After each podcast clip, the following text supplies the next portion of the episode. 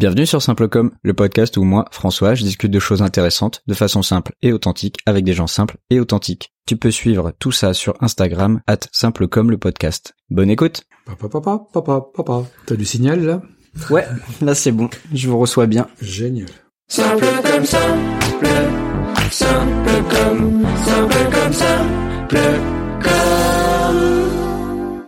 Bon bah bonjour déjà. Bonjour, bonjour à vous. Bonjour Monsieur Ricro. Euh, pour reprendre le fil de l'épisode qu'on a enregistré avant avec Monsieur Journiac, vous êtes euh, une personne qui, euh, qui euh, depuis euh, de nombreuses années recueille euh, en gros le patrimoine euh, musical et folklorique de la région. Et euh, ma première question c'était de savoir euh, quand est-ce que ça a commencé, comment un peu tout ça a débuté et pourquoi vous êtes lancé dans ce recueil de tout ce qui euh, de tout ce qui se fait par ici.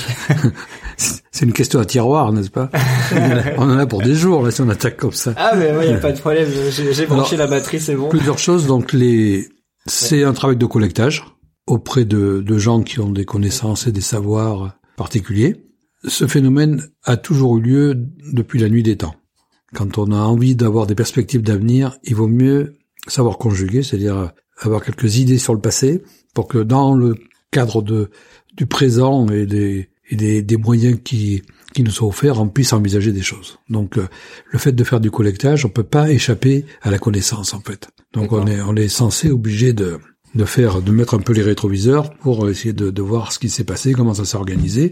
Parce que l'avenir, il se trace plutôt à partir des choses qui sont derrière, ça fait ça fait une focale, ça passe par vous et ça repart comme ça. Donc l'angle est plus étroit que si vous êtes à 360 degrés, parce que vous êtes obligé de chercher dans tous les sens, vous vous cognez à tous les murs et vous trouvez pas la, et vous trouvez pas le passage. Donc euh, collecter, c'était déjà pour euh, emmagasiner des choses et pouvoir euh, et pouvoir avancer. Et en fait, c'est un c'est un travail qui s'opère euh, de la manière suivante. Il faut avoir un sac à dos où on engrange les choses euh, des mémoires passées, et il faut avoir un autre sac comme mes devant, mais il faut que ce sac soit toujours légèrement plus lourd que, que celui qui est derrière.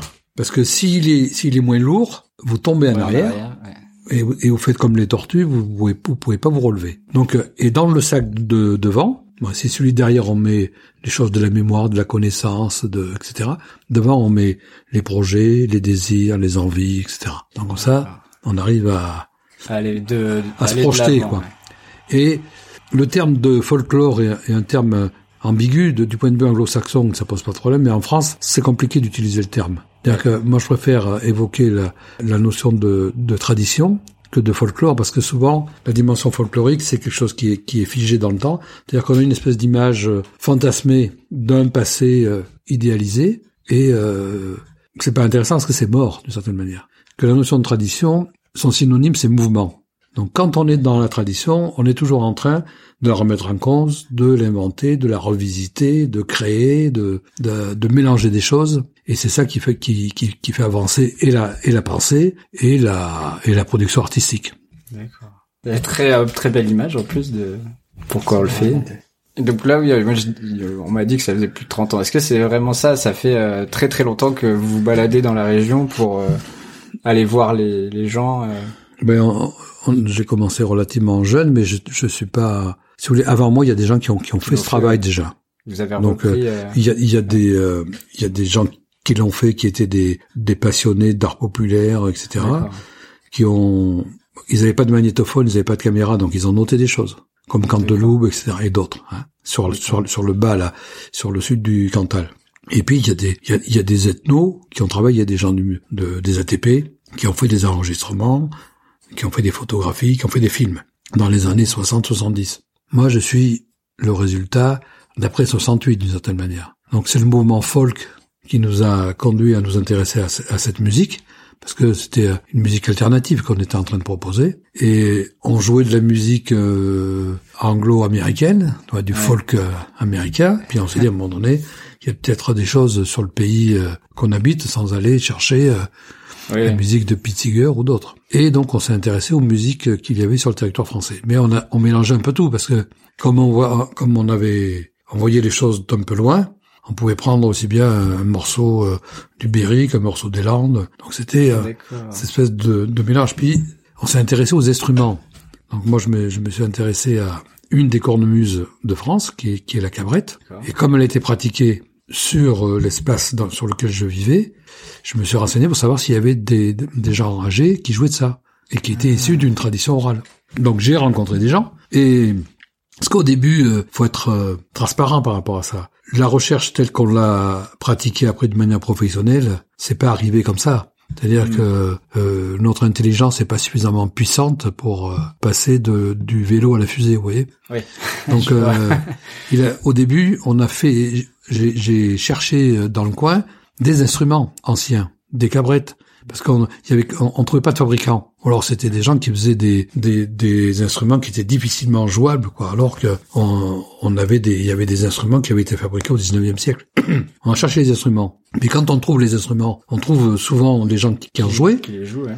J'avais euh, 20 et quelques, à peu, à peu Ouais. près votre âge, et eux, ils en avaient 80, encore plus âgés que moi, quoi. C'est-à-dire ils avaient 10 ans de plus que moi. Et là, quand on entend cette musique, alors là, c'est c'est la révélation d'une certaine manière, parce que c'est quelque chose qui a été porté, qui a été, qui a été, ils ont joué ça quasiment à titre euh, amateur ou professionnel. Il y a des répertoires incroyables. On découvre, on découvre un monde. Et à ce moment-là, on creuse. C'est-à-dire que le- la simple volonté d'avoir un instrument ancien fait que on met le doigt dedans, Ouais, mais la moissonneuse batteuse qui est en face et qu'on ne voit pas parce qu'elle est tellement immense qu'on peut pas la distinguer. C'est-à-dire que si elle était à notre dimension, on l'aurait vue.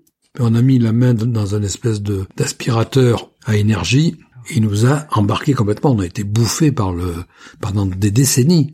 C'est-à-dire que de de 20 et quelques années, euh, de 1972 jusqu'à jusqu'il y a peu, j'ai euh, je me suis intéressé à ça quoi. Mais c'était à titre euh, de passion parce que je travaillais dans un autre dans un autre domaine. Et petit à petit, cette passion s'est transformée en, en vie professionnelle. C'est-à-dire, c'est exactement ce que vous faites. À un moment donné, vous le faites à, à titre de, de plaisir et d'amateur. Puis demain, euh, vous avez un million de personnes qui vous écoutent et vous devenez professionnel. Ah bah c'est sûr là, je pense que si j'ai un million, Même à moins que ça. même à moins que ça. Mais si j'ai un million d'écouteurs, ah bah écoutez, très bien. Donc ça, se passe comme ça, ça se fait Ouais. tout doucement. Et puis, on réfléchit en marchant d'une certaine manière. C'est un peu comme ce que disait Giono. Il disait, euh, quand j'étais jeune, je faisais des grandes, grandes marches euh, en campagne et j'écrivais des gros bouquins. Maintenant, je suis plus âgé, je fais des petites balades et j'écris des petits textes. Alors vous dites que c'est devenu votre métier, c'est-à-dire c'était quoi votre métier au, au début euh... Moi, enfin, C'était toujours un métier musical Moi, ou j'ai une formation plutôt euh, scientifique au départ, puis après j'ai fait une, une autre formation à caractère plus euh, social, puis euh, plus un peu scientifique mais du côté plus ethno. Et en 1984, euh, on lance l'opération avec euh, le nouveau gouvernement de gauche qui est celui de Mitterrand. Et il y a un homme extraordinaire qui est le directeur de la musique de l'époque, qui s'appelle Maurice Fleuret, et qui a poussé les musiques traditionnelles pour les mettre en valeur au même titre que les autres musiques. Parce que l'État souvent défendait euh, les musiques classiques, euh, finançait les opéras, les orchestres, et puis les, le- les autres musiques, que ce soit le jazz, les musiques improvisées, euh, les musiques Ouais, traditionnelles au sens large, ben c'était chacun se débrouillait quoi. Et puis le folklore avait occupé la place, mais nous, notre génération, on a on a lancé quelques grenades au milieu du bazar pour euh, soulever la poussière et revisiter tout ça quoi. Et le mouvement des musiques traditionnelles est né quoi dans, dans les années 80. Mais depuis 72, on est on collectait, on cherchait, on faisait de la musique euh, et on se re- on se recentrait de plus en plus euh, sur euh, sur l'espace sur lequel on, on vivait. C'est-à-dire que ce qui était important pour nous, c'est de donner du sens à la musique que, que l'on faisait. Parce que par exemple, je suis originaire de de ce canton, par exemple. Mhm. Quel sens ça aurait pour moi de faire de la musique euh, népalaise ou euh, Oui. ou euh, je sais pas de de Corse? Oui, ou même pas de sens. de France. même si ça me plaît. C'est-à-dire que celle qui a du sens pour, pour moi, c'est la musique euh, que faisaient les gens qui étaient avant moi. Ici, Ouais. j'habite ici. Pourquoi je ferais une musique euh, qui correspond Oui, pas à mon histoire? Et puis je me suis rendu compte que dans ma famille, il y avait déjà des musiciens. Mon père jouait de l'accordéon, mon grand-père, euh, mon arrière-grand-père était faisait faisait danser en chantant. Donc il y a il y a une histoire autour qu'on découvre parce que souvent on n'est pas on est sous-informé par rapport à ça. Parce que comme le, les rapports générationnels euh, se recouvrent beaucoup moins aujourd'hui que par le passé, on sait pas trop. Si je vous interroge sur vos grands-parents, mes parents, vous allez avoir une petite idée. Les grands-parents, ça va devenir un peu flou. Les arrière-grands-parents, euh, c'est dans le black total. C'est vrai. Ouais, bah oui. Mais en même temps, c'est intéressant parce que peut-être que ce que vous êtes en train de faire là il y a les réponses derrière. C'est Bah ouais, ouais, car- carrément. Ça m'a vachement renseigné euh, par rapport à mes grands-parents, euh, comment ils pouvaient vivre dans le Cantal. Mes arrière-grands-parents, surtout. Ouais, bah depuis ouais, depuis lundi, on a quand même une bonne image de ce que c'était, ce que ça pouvait être la vie de nos grands-parents, en tout cas dans la région, quoi. Non mais c'est important parce qu'en même temps il s'agit pas d'en faire euh, euh, un mythe parce que ça sert à rien. Le temps est passé puis il faut pas faire marche arrière. C'est Oui, le oui. pire des choses qu'il y a à faire, mais en même temps de comprendre, ça permet de d'avoir un, un rapport beaucoup plus proche par rapport à sa propre existence, aux choix qu'on fait. C'est-à-dire que on vient pas de nulle part. C'est pas, on n'est pas tombé du Ouais. ciel comme ça. C'est-à-dire qu'on s'est, on est aussi euh, fabriqué par l'éducation, par le, par l'environnement. Euh, on s'intéresse au paysage, c'est pas pour des prunes, hein, parce que c'est, c'est une espèce de d'action sur un environnement où à un moment donné, euh, on agit comme quelqu'un qui est en train de peindre une toile ou de, ou de, ou de sculpter un, on sculpte le paysage. Les gens qui ont habité ici et ailleurs, partout ailleurs sur la planète, ils ont sculpté le paysage. Tel qu'on voit le Cantal aujourd'hui, on remonte sur d'autres mille ans, c'est pas du tout le même espace qu'on voit. Pas du tout. Les gens, ils ont coupé les arbres, ils ont arraché, nanana, ils ont planté, ils ont, ils agissent Ouais, ils dessus. des troupeaux, ils ont fait Non, mais c'est- Oh, c'est pas quelque chose qui est naturel. Le paysage en France, il y a rien de naturel. Très très peu d'endroits. Tout est fait par la main de l'homme.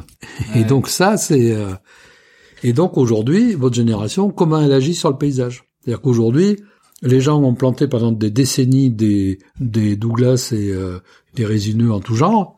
Aujourd'hui, c'est cuit. Avec le réchauffement climatique, ça va pas le faire du tout. Donc ils replantent des châtaigniers dans des zones où il y en avait pas parce que ça, ils étaient un peu plus bas. À 700 mètres, il y en avait quasiment pas. Il y en avait là, entre 300 et 500 mètres. Ils les plantent à 700 mètres. Aujourd'hui, ils mettent des résineux, mais ils mettent quoi? Ils mettent du cèdre du Liban, par exemple. Ouais, donc c'est euh, et ça va changer. Ça va changer la. quand on regardera le paysage dans 50 ans, je serai pas là pour le voir. Il n'aura pas la même allure, pas du tout. Mais c'est c'est les gens qui le modifient. Et je pense qu'on a à agir dessus et avoir une, une idée un peu précise de ce qu'on veut faire de, de l'espace dans lequel on vit. Puis faire quoi de sa vie? Vous avez 20 balais, hein? Qu'est-ce que vous allez faire de votre vie? Vous vous rendez compte la marge de manœuvre que vous avez devant? On a encore du temps. Mais c'est pour ça que. Non, mais c'est quand même génial cette chance. Ouais, En fait, le plus gros capital que vous avez, c'est ça. C'est le, c'est du temps. c'est le temps qui nous reste. Ouais. Moi, le temps que j'ai, euh, j'en sais rien, mais euh, si ça dure encore dix ans, c'est, c'est génial, quoi. Non, mais on sait jamais ce qui peut arriver. On n'est jamais à l'abri. Oui, oui. Donc il faut, mais Donc, euh, mais euh, faire la sieste, c'est pas bon, quoi. Il y a autre chose à faire que de faire la sieste. Il vaut mieux se prendre une une cuisson euh, dans le dans le combi Volkswagen et, et aller à l'aventure. Parce que la rencontre, parce que la rencontre avec des gens qu'on connaît pas, c'est toujours génial. Ah bah oui. Oui, euh, et puis et puis on, et puis on grandit. Ah bah on grandit, on sort un peu de la Oh. zone de confort, on apprend à on apprend à discuter avec des gens justement qu'on connaît pas, alors euh, enfin à recueillir ce qu'ils ont à nous dire, euh, etc. Mais c'est exactement euh, le plaisir que j'ai eu moi à collecter pendant 40 ans, quoi. Pour euh, pour revenir sur cette euh, cette collection, si on peut dire. Enfin comment vous faisiez entre guillemets techniquement? Est-ce que vous écriviez des partitions? Est-ce que vous enregistriez euh, Non, parce qu'on a eu la chance. Ce C'est-à-dire qu'en fait, ce euh, moi, euh, nous, on est euh, notre génération, pour la plupart, on est sans écriture musicale, j'entends. Ouais. On- donc, on a travaillé de la même manière, avec la même méthode. On a appris avec les mêmes méthodes que les gens qu'on a collectés en termes musical ont appris. Donc tout à l'oreille. euh, Tout à l'oreille. Mais à l'oreille, on perd beaucoup de choses en même temps. Mhm. Mais on avait la chance d'être né. Moi, je suis né en 53. D'accord. Le magnéto existait. Ah, Et dans les années 70, les premiers, euh, les premiers VHS existaient. Donc on a pu garder et des images et du son. du son. Et des images fixes et des images mobiles. Donc c'est beaucoup de chance, quoi. Et donc on a euh, fait des banques de données qu'on a instauré, qu'on a installées dans des centres régionaux de musique euh, traditionnelle D'accord. et de manière à faire comme vous le faites, c'est-à-dire diffuser l'information. Parce que la pire des choses, c'est de sortir de terre un trésor Ouais. et de le renfouir derrière soi. C'est-à-dire qu'on peut pas le garder que, que pour ça, l'appartement c'est tellement vaste qu'on on n'en fera rien. Putain, Donc il faut que ça soit pris en compte par le maximum. Mais ils en font ce qu'ils veulent. Parce que, par exemple, le même interview par la, la, la personne, vous avez une bande son qui dure par exemple une demi-heure. Vous la faites écouter à 1000 personnes. Ils vont pas entendre la même chose. C'est ça qui est Ouais. génial. Et chacun. Oui. À partir de l'endroit où ils sont, des préoccupations qu'ils ont, de l'histoire qui est la leur, de leur parcours, de- des problèmes qu'ils ont, qu'ils rencontrent. Ils vont entendre des choses différemment, ils vont prendre ce bout-là, ça, ça va percuter. Les systèmes cognitifs sont, c'est complexe. Mm. C'est-à-dire que si, si les bulles euh, ne font que se toucher, ou, euh, ou elles se touchent pas du tout, donc on, on pige rien. S'il y a un point de contact, il y a un peu de, d'échange, Ouais. puis si ça se recoupe, à ce moment-là, il y a, chose. on rentre en, en résonance, quoi, avec la personne. Et d'un coup, ça éclaire notre propre vision. On gagne du temps, en fait. Collecter, c'est gagner du temps pour inventer. Ça se résume à ça. Et la tradition, le synonyme, c'est mouvement. Avec ces deux appuis, on tient sur les pattes. Là, on peut avancer. C'est-à-dire que d'être dans la nostalgie, dans le passéisme, ça conduit à rien. Au contraire, ça conduit à des, à des propos d'extrême droite, en gros. hein. Donc, alors que là, c'est des propos d'extrême gauche. Extrême gauche, façon de parler. Oui. C'est schématique, c'est pas en termes politiques, mais c'est plutôt quelque chose qui est le partage de l'information, euh, d'être dans la tolérance de ce qu'on entend, de comparer, de jouer avec d'autres, d'échanger, etc. D'avancer. Et de donner du sens aux choses. C'est euh, les gens sont trop isolés, quoi. Les médias isolent d'une certaine manière. La désinformation fout le, met un peu, met un peu la pagaille. Donc il, il faut revenir à des choses simples, toutes simples, mais qui ont du sens. C'est-à-dire qu'il faut vraiment, euh, on peut pas construire un édifice sur des sables mouvants. C'est pas possible. On peut pas forger dans un marécage. Faut qu'il y ait un support. Ouais. Si vous voulez sauter en hauteur et que vous avez au pied du saut, du, de la planche de saut, de la gadoue, vous n'allez pas sauter. Vous allez vous planter, quoi. Vous voyez Ouais. Donc à chaque fois, faut que, le- comprends. faut que la base soit dure parce que en tapant dessus, vous allez pouvoir modifier quelque chose. C'est-à-dire que le fer que vous allez forger, avec la résistance de la connaissance, moi, de, un truc, plus l'enclume est dur, plus c'est facile de forger. De ouais, ouais. Mais aller forger sur euh, sur du sable, c'est l'enfer. Bah justement, euh, pour faire le parallèle avec ça, euh, l'isolement, etc. euh, Est-ce que ça a été facile justement de, de recueillir, d'aller trouver euh, tous ces savoirs, sachant que peut-être il y en avait qui étaient isolés euh, dans, dans les montagnes ou dans des villages très reculés, ou des gens qui étaient peu accessibles ou pas forcément prompts à donner leur savoir. Est-ce que ça a été simple ou vous avez rencontré des difficultés Quasiment jamais. Au contraire. C'est-à-dire que les gens ouais, euh, Ils étaient contents de discuter, Ouais. des gens qui ont une connaissance, qui ont eu une pratique artistique, mais du niveau euh, des grands artistes euh, de variété euh, qu'on qu'on peut entendre aujourd'hui, Mm. et avec une une renommée euh, sur plusieurs cantons certains. Ils ont ça en eux. Ils ont le répertoire, ils ont le style, ils ont le son, ils ont les, ils ont les pratiques. Et la mode change et ils se retrouvent out. Oublié, ouais. Donc qu'est-ce qu'on fait? Donc et, et ils sont arrêtés à la- avec le répertoire qui était le leur. Si ça se complie, par exemple, les gens qui jouent de la cabrette, quand le répertoire est devenu très chromatique avec des modulations, l'instrument ne peut pas suivre. Donc ils ont arrêté de pratiquer, mais ils ont continué à pratiquer pour eux. C'était leur leur monde. On arrive, toc toc. Au début, ils croient pas parce que ils peuvent être surpris que des gens qui ils ont 80 ans et nous on a 20 ans, on débarque. Ils disent bon, euh, c'est pour se moquer de moi ou je sais pas quoi. Certains auraient pu penser ça. Mm. Mais euh, en fait, euh, comme on est dans la même passion qu'eux, ça communique tout de suite. Une anecdote. Il y a un violonneux, un joueur de violon, hein, de musique traditionnelle, au Falgou, 89 jours. sous le Puy-Marie. Il s'appelle Gustave Itier. Il était forgeron. On sait qui joue, qui joue et qu'il a joué, que son père était violonneux et son grand-père. D'ailleurs, plus tard, il nous a dit, mon grand-père était violonneux et forgeron. Mon père était forgeron et violonneux. Et moi, je crois bien que je suis violonneux et forgeron. Donc, euh, l'ordre dans lequel on place la musique avant, le- avant le boulot. Et on a, avec euh, avec deux amis, Olivier Durif et Jean-Pierre Champval, on a été le voir. On prenait rendez-vous, mais il partait avant qu'on arrive. Ah. On est monté trois, je sais pas, deux, deux ou trois fois. Il, il avait disparu. Il le sentait pas trop. il sentait, ouais, il comprenait pas notre démarche. Ça, ça paraissait compliqué parce que c'était quelqu'un qui avait un homme de tête en même temps. Qui, il voyait pas la raison de notre de notre venue. Il pensait que c'était pour faire peut-être de la dérision, d'en voir, parce que c'était une pratique qui était comme, quasiment oubliée dans le coin. Ouais, il pensait pas que ça pouvait encore intéresser des oui, gens. des gens vraiment quoi, comme nous. Ouais. Donc on est arrivé, on a pris rendez-vous, mais on est arrivé beaucoup en avance, presque trois quarts d'heure en avant.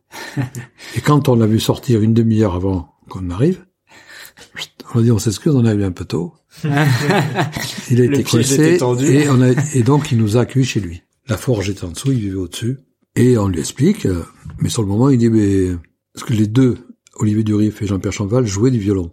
Et on savait qu'il avait appris avec Chabot, avec des gens qui étaient nés euh, presque avant la guerre de 14. Vous voyez? Ouais. Et lui, il avait appris avec, avec ses gens, avec son père, son grand-père, et on avait des, ils avaient des éléments de répertoire. Moi, je m'occupais du UR, parce que quand il a demandé qu'est-ce qu'on jouait, violon, violon, ah, cabrette, Ouais, c'était fini, quoi. Ça l'intéressait pas. Donc moi, je me suis occupé de la technique. J'ai enregistré ce qui se dit. Puis il dit, mais montrez-moi un peu ce que vous faites. Et mes deux copains, comme euh, vous là, hein, même âge, ils jouent un air de son maître, D'accord. mais qui était mort à la guerre de 14, je crois, quelque chose comme ça. Il pensait plus réécouter. Et moi, j'étais témoin. Les- les- mes deux amis jouaient. Et quand il a entendu ce morceau, qui est re- remonté 70 ans avant, quoi, en gros, on avait 20 ans, il s'est mis à pleurer. Mais ça coulait comme s'il avait ouvert des robinets, que ça Ouais, se mettait à... Ouais. Et quand ils ont eu fini, il, il s'adresse à eux, il a dit « Vous avez connu Chabot ?» Donc le temps s'était s'était écrasé. Ouais, c'est tout rétréci, quoi. C'est-à-dire qu'il y avait, à un moment donné, quand il a entendu cette musique et jouer comme ça, parce que c'est pas que, que l'air, c'est, c'est le style, le son, quoi. Les... Il s'est retrouvé dans une situation euh, où nous, bien sûr, on n'était pas nés depuis. depuis il y avait quand même un sacré trou. Donc c'est pour dire à quel point ça crée cette, cette fusion là, et ça réveille des choses. Et là, il a été chercher son violon. Et, et celle-là, vous la connaissez, et là, là, là, là, là, là, là, ouais. Et ça y est, après, il s'est mis à jouer. Et après, il demandait euh, quand est-ce qu'on pouvait venir. Et cette fois, il était là. Quand vous Ah ben c'est toi, il était plus que là. Donc cette, Ah, c'est euh, beau. parce que là, d'un coup, on, euh, à un moment donné, le temps n'a plus n'a aucune importance, l'âge non plus. C'est-à-dire qu'il y a une espèce de fraternité qui s'établit entre des gens qui ont 20 ans, des gens qui ont 80 ans, et on a tous les deux le même âge, exactement le même âge. On est dans le même monde. Le même langage musical. euh, ouais, resté, et ça c'est c'est pas c'est pas que c'est pas que de noter la partoche quoi. Oui. Ça Oui. pas ça pas de c'est c'est beaucoup plus important d'entendre puis de pratiquer avec et, et après de l'enregistrer lui de manière à préserver ce ce type d'approche musicale parce que c'est souvent un- ça peut paraître archaïque et sauvage mais c'est d'une modernité sans nom quoi c'est-à-dire que la boucle ça se remet de l'autre côté c'est-à-dire que ce qui à un moment donné n'est plus entendable parce que c'est trop ça paraît ringard Ça revient. si on le maintient à un moment donné ça remonte à la surface Ouais, c'est un cycle. C'est par cycle. comme les- les- C'est- des les cycles. modes, les styles Ouais. de musique qui C'est- reviennent. Et ça revient. Il faut être capable de pouvoir attendre, puis il faut être, faut avoir la chance de rester en vie face à cette attente. hein. C'est pas de la, c'est- pas de la tarte. Bah, ça tombe bien que vous me parliez un peu du violon, de la, la cabrette. Je veux savoir quels sont les éléments principaux de la, de la musique euh, ici que vous avez récupéré en termes d'instruments et puis peut-être de, enfin de rythme ou de choses très reconnaissables qui font que ça va être la musique d'ici et pas euh, d'ailleurs euh, en France. Ouais, c'est pas simple parce que c'est sur, c'est des petites choses qui accumulent, accumulées, superposées les unes aux autres. C'est un peu comme un puzzle, quoi. C'est-à-dire qu'on met des petites pièces et puis à un moment donné, tac, ça donne une image qui est celle-là. Donc les instruments qu'on qu'on trouve, le, le principal instrument, celui qui coûte 0 euros, La voix. C'est la voix. Ouais. Et puis en plus, c'est facile à transporter. On l'a avec soi en permanence. Et avec ça, on peut l'utiliser sur plusieurs registres. C'est-à-dire du chant libre ou du chant à danser, du chant rythmique. Et c'est très très efficace. De mon point de vue, c'est l'instrument le plus efficace pour faire danser. Et le plus efficace pour transmettre des émotions. Parce que là, c'est direct. Parce qu'on est tous des pros de la voix. Oui, ce que j'ai c'est quelque chose de commun à tout le monde. On chante plus ou moins juste. Non, Oui, non, on mais, oui, mais la voix, bien, mais, mais- mais la voix, on est des professionnels parce que, un, on a appris à parler et à comprendre ce qui se dit sans l'école. C'est-à-dire que c'est que de l'oralité. Ça, on se dit, ouais, on apprend à l'école, mais pas du tout. Quand on arrive à l'école, on sait parler. Et on comprend ce qu'on nous dit. On a six ans, l'affaire est close. Donc on a appris d'oralité. Il n'y a, pas de pétard. On a appris à marcher. Pas, on n'a pas appris à marcher dans une école de danse.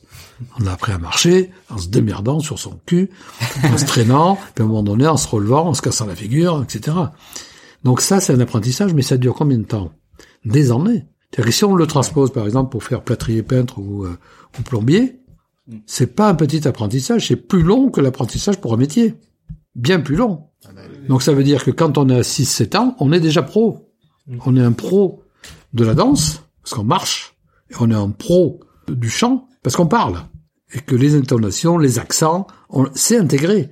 Et qu'on va pas, et qu'on va pas s'en défaire. Ça va être très compliqué hein, de se sortir de l'accent. Vous avez pu les entendre au travers des gens que vous avez, Oui. vous avez Ouais, enregistrés. ouais, tout à fait. Parce que ça, ça vient, justement, ça, fait- partie des choses qui restent de l'oralité. De la même manière que sur la notion de paysage, j'en parle parce qu'il y a un paysagiste, Hop, je coupe deux secondes pour euh, préciser pourquoi André dit qu'il est un paysagiste. Eh bien, c'est parce que Thomas, qui m'accompagne depuis le début de cette aventure dans le Cantal, est paysagiste. Allez, je vous laisse reprendre. C'est que euh, la toponymie, c'est des choses qui sont hyper anciennes. Quoi. Il y a des termes celtes, il y a des termes gaulois, il y a des, beaucoup de termes euh, romains. La toponymie, elle vient de perpète et souvent on utilise des noms de lieux-dits, on comprend pas le sens. Mais si on connaissait ces langues un peu mieux, ou des fois ça a été mal traduit de l'occitan, ah bon, il y a un petit hameau à côté qui s'appelle euh, Ushtalnio. Une Ushtaunio, c'est une maison neuve. Uštau, maison, Nio, donc on peut de... Oui, souvent la typonymie, en fait, ça indique des lieux euh, où il y avait des choses. mais, mais microscopique hein, des fois. Un pré, chaque pré, euh, par exemple, la ferme de mes grands-parents, euh, chaque espace qui était entouré de haies avait un nom spécifique. Oui, oui. Le Como, le Condelma, euh, etc., etc. C'est génial. Et pour savoir ce que ça veut dire, il y a tas de bonheur. Donc il faut des spécialistes, mais ça existe, c'est là, et c'est dans la mémoire encore. Hein. Donc ça fait peut-être plusieurs millénaires que ça que ça circule avec des petites modifs, mais ça circule. Donc on garde des choses quand même qui sont qui sont importantes. Donc premier instrument, la voix. Et pour traduire des émotions, on a tout l'outillage dès, cinq, dès 4 ans, 5 ans déjà. C'est-à-dire quand on vous dit viens ici, si on te dit viens ici, C'est pas pareil, ouais. on sait bien, on sait bien à, à- à un an ou deux, qu'est-ce que ça veut dire Ouais. et qu'est-ce qui est, quelle est l'intention de la personne en face. On est des pros. C'est ça qu'il faut se remettre là dans la tête, quoi. Oui, Donc le chant, on entend quand les gens chantent toutes les nuances de ce que traduit le le, le chanteur, parce qu'il s'agit pas de chanter pour euh, rendre à entendre une, une chanson que vous, a- que vous avez entendue de la manière dont la personne l'a chantée. Il faut qu'elle qu'elle passe par votre propre filtre et que quand vous chantez, dans l'instant où vous chantez, vous racontez ce que vous pensez. C'est-à-dire que ce qui vous passe par la tête est dans le chant. Si vous mettez pas ça dedans, ça n'a pas d'intérêt de chanter. C'est au clair de la lune, gna, gna, gna, gna, gna. Vous voyez, c'est euh, c'est n'importe quoi, c'est sans intérêt. Mais les gens qui chantaient là, dans l'instant où ils chantaient, l'état dans lequel ils se trouvaient était traduit. Donc c'était hallucinant. Tombe par terre, quoi. J'ai enregistré là des, des chanteurs ou des chanteuses, euh, le niveau de piaf, des trucs euh, où ça t'en pleures tellement c'est chargé, quoi. Oui, ils savent transmettre euh, l'émotion. Mais mais c'est comme ça qu'ils sont reconnus par les autres. Sinon, c'est c'est pas c'est pas un chanteur. On va pas le chercher pour euh, pour qu'il nous chante un truc. Quel intérêt? Autant le faire soi-même. Et ça risque d'être moins pire. Hop, hop, hop. On s'arrête là pour aujourd'hui. On vient de voir que l'instrument principal des musiques traditionnelles du Cantal, c'est la voix. Et dans deux semaines, sur la partie 2, on verra quels sont les autres instruments justement traditionnels qui composent cette musique. Et on verra également le travail de recueil que André a fait euh, au-delà de la musique, sur les récits de vie et sur euh, les personnes un peu qui composent euh, ce paysage euh, du Cantal. Rendez-vous dans deux semaines et merci d'avoir écouté cet épisode. Bisous.